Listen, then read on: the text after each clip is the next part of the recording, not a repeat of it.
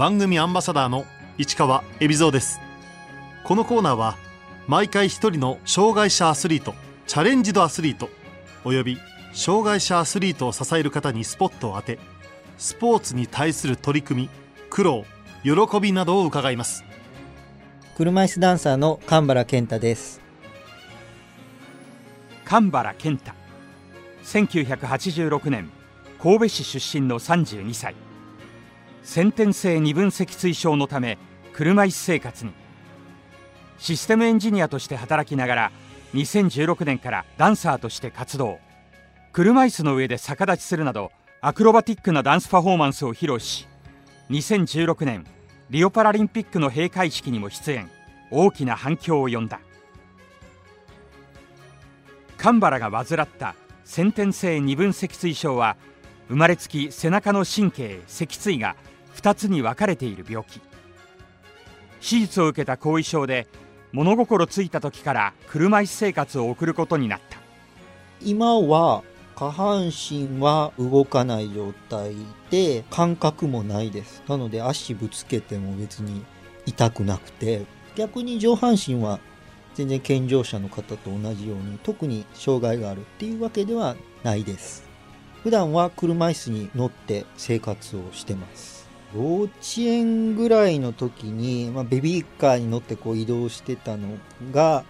車椅子に乗り換えたっていう感じなので車椅子に乗ったのはなんかこうあまり何も考えずに自然にこう車椅子が現れて乗ったっていう感じです。いつか車椅子を降りて歩けるようになると思っていた神原。しかし小学生の時親から真実を告げられた。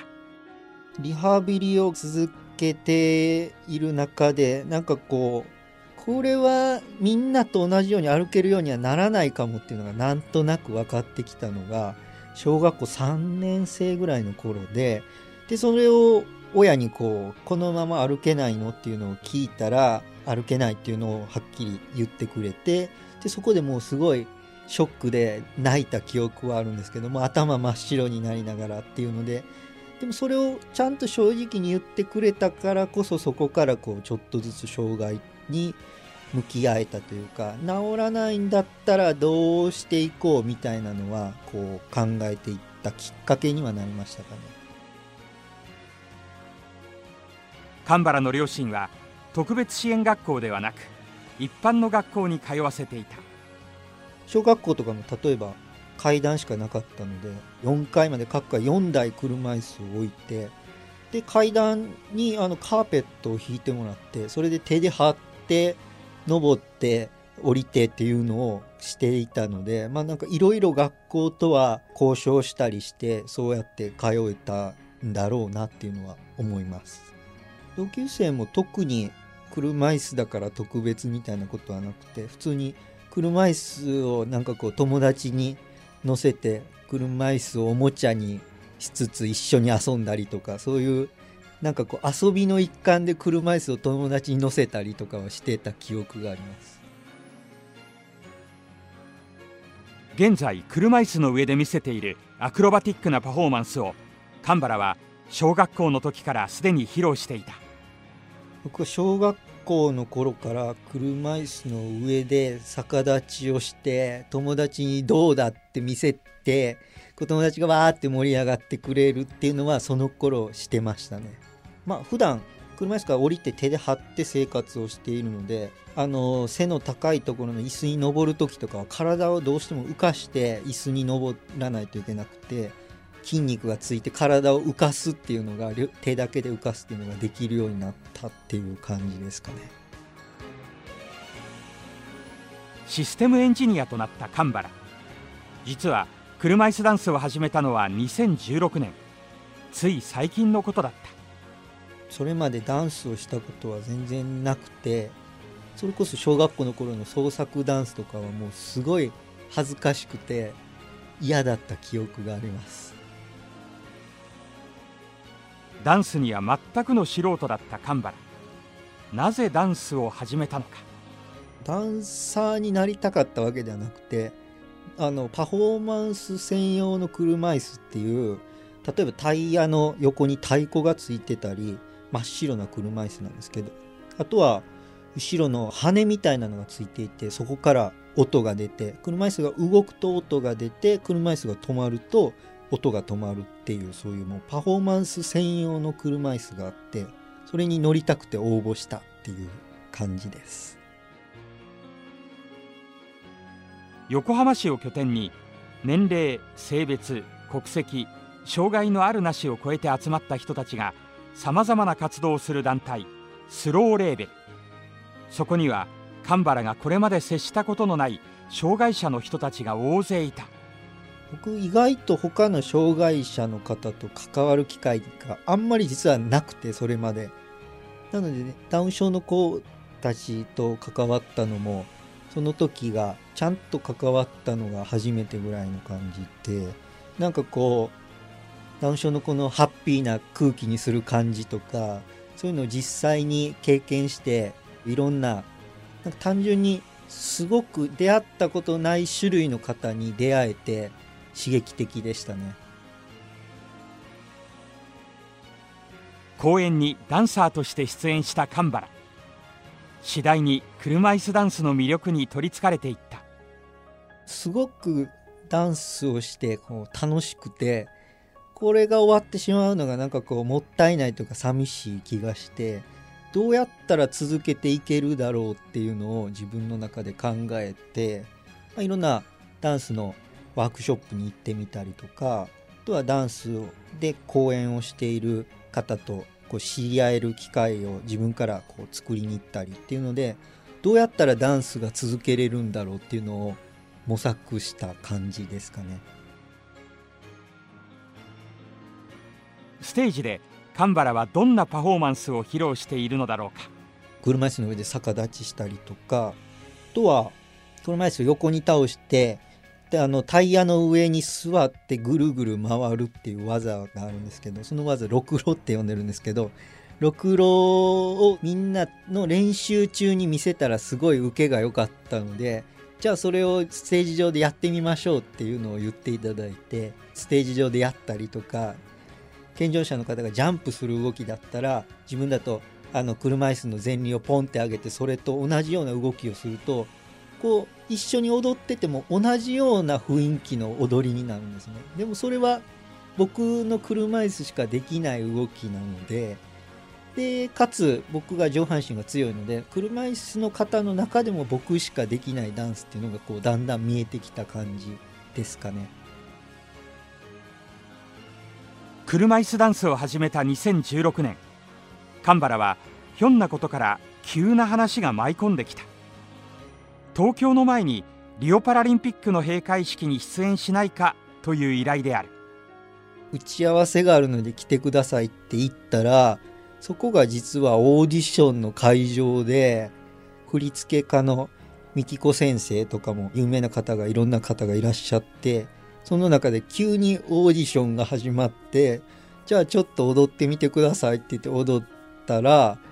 じゃああのお願いしますって言われてでそこであのリオの出演者なので予定大丈夫でしょうかっていう調整が始まったっていう感じですかね。迎えた閉会式当日ステージに立つとそこにはこれまでに見たこともないような光景があったお客さんが7万人ぐらいいたと思うんですけどもうなんか歓声がわーっていうだけで地面が揺れて空気が震える感じが初めて経験したんですけどその夢の中にそれこそいるような現実味がないようなところでで日本国歌が流れてわーっていう歓声で地面が揺れてる中ステージに上がっていったのでその時が多分一番こう緊張した気がします。しかし晴れの舞台で思わぬアクシデントが。パフォーマンス開始直前に雨が降ってきたのだ。全然天気予報では雨が降る予定ではなかったんですけどステージで待機してる時に雨が降ってきたっていうのでみんなパニックになりつつ僕たちのステージの時だけちょっと小雨に落ち着いてそれはすっごい助かったんですけどステージのその真ん中のところがあのプラスチックの板のステージでスルッツル滑ってあのステージ上がった時にあこれやばいと思いながらだいぶスピード落としつつコントロールしつつあの動いた記憶があります。リオの後神原の生活は一変した。日本に帰ってきてから急にいろんな方からあの出演依頼とかが来てそれまではお金を払って出演者募集っていうので参加費を払ってた身なのに急になんかこういろんな方からうちのステージに出てくださいっていうのを言ってもらえてあこんな反響があるんだっていうのをそこでやっとこう実感した感じですかね。武道館とかのステージで戻らせてもらったりとかしてちょっとこう趣味でやってますっていうレベルじゃダメでちゃんとしないとなっていうプロの意識がそこから芽生えた気がします。ところで神原はリオで競技は見たのだろうか？リオではあのホテルから出ちゃダメっていう例があってですね練習場所も海軍基地の中でそこにバスで移動してでも終わったらホテルに戻ってきてっていうのでなので全然競技は見てなくてそれはすごい悔しいっちゃ悔しいですね。現在システムエンジニアの仕事を続けながらダンサー活動を続けている神原。どうやって両立させているのだろうか。もともとシステムエンジニアもう11年ぐらい同じ会社で働いてるんですけどダンスを今はもうなんか趣味ではなくなってきてダンサーとしてなんかプロとして活動をしている感じなんですが SE の仕事はフルタイムで働いてるので有給をこううまく使ってインターナショナルスクールでダンス見てもらってちょっと喋らせてもらってみたいな授業をしたりとかなんかこう平日にま出演があったらその日はお休みを取らせてもらってみたいな形ですごく会社には理解してもらいつつあの活動してます。普段の練習はあの仕事終わった後夜やったりとかあとは土日だったりとかに練習することが多いですね。一人の練習はあまりしないんですけど、まあ、近くの公民館のところで部屋借りてみたいなので練習をしてます。練習場所には制約があるようだ。床がカーペットよりもフローリングの方が踊りやすいとかもあってそういう意味では床材は結構気になってそれをこだわり出すと練習できる場所がすごく少なくなっちゃいますね。結構カーペットが多いんですよね。車椅子だと例えばあの高級なホテルとかだと床がこうカーペットでふかふかしてるような場所があると思うんですけどそういう場所ってもう車椅子全然動かなくなって実はああいう場所って車椅子の天敵だったりします。逆に硬いカーペットとかの方が動きやすいですね。ふかふかしてない通路みたいなのがあるとベビーカーとかでも動きやすいかもしれないですね。東京パラリンピックまであと2年を切ったがリオパラリンピックに出演した神原は東京にどういう形で参加したいと思っているのか。ちょっとできるかどうかはわからないんですけど思ってるのは東京パラリンピックはまあもちろん出れたらいいなと思ってますけどオリンピックで車椅子で出れる競技はないんですけど閉会式とかなら車椅子で出ても問題ないのでそういった意味でこう東京パラを盛り上げるためにはオリンピックの閉会式出れたらいいなっていうのはちょっとだけ目論んでたりします。実は神原はかつて趣味でパラスポーツをいくつか経験したことがあった。パラリンピックに出たいために競技のスポーツをしてるわけではなくて単純に趣味として陸上競技したいなとかバレーしたいなみたいなので始めた感じですかねでもやっぱりなんか障害者の人が趣味でスポーツをしてても必ずパラリンピック目指すのみたいなのは友人から聞かれるのでなんか皆さん健常者の方は別にトップアスリートを目指さずに趣味でやってる方がいっぱいいると思うんですけどなかなか趣味であのスポーツをって言ってもすぐにパラリンピックにつなげられやすいっていうのはありますね。カンバラにはリオパラリンピックに出演した時の思い出の曲がある。椎名林檎さんの「長く短い祭り」っていう曲ででその中でまあなんかこう夏祭りがテーマの曲なのですごくリオにこう通ずるところがあってそれでよく聴いてました。気づけば遠くへ来たものだとか縁も竹縄いよいよ本番ですみたいな歌詞があってなんかこう自分の心境と被る部分があったりとかすごく思い入れがある曲です。カンバラにはダンサー生活と普段の生活を支えてくれる健常者の妻がいる。もともとなんか僕がフリーペーパーを作るお手伝いをしていてで妻がそこのあの印刷をしている営業さんだったんですけど打ち上げであってそこの周りの5人ぐらいで Facebook のお友達登録をしたらなんかこう投稿内容が似ていたのが妻で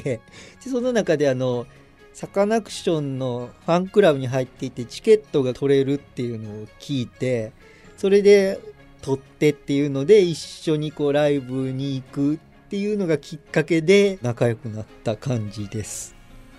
妻の両親にはなんかこう3年ぐらい付き合ってまあ周りに理解されなかったらまあ無理やり結婚してもいいけどちょっとこう周りも時間が必要だから無理やり進めるのはやめようっていうのは言ってましたね。でもそこから3ヶ月ぐらい経ってその両親に会わせていただいたらまあ自分のキャラクターも分かってくれてそこからトントン拍子で結婚まで至った感じです。神原は子育てにも積極的に関わっている。娘は1歳1ヶ月です。まあなんか自分が家にいる間は面倒を見たり遊んだりあとは妻の時間を取らないために自分が洗濯物引き受けたりとかなんかこう育児っていう枠だけじゃなくて妻の時間をどうやって僕が引き受けるかみたいなのを意識してますかね。神原にこれからの夢を聞いてみた。障害者の方と関わったことないですとかダンス生で見たことないですっていう人の前でどれだけ踊れるかが僕はすごく意味があるかなと思っていてなので小学生とかの車椅子全然触ったことないですみたいな子たちの前でこう踊ったりするとすごい盛り上がって車椅子はかわいそうと思ってたけど実はすごい楽しそうでしたとかあとは車椅子触ってみたい人って言ったらもうみんな手挙げてくれたりとかするのでなんかこう見たことないダンスだと思うんですよね他の方からすると。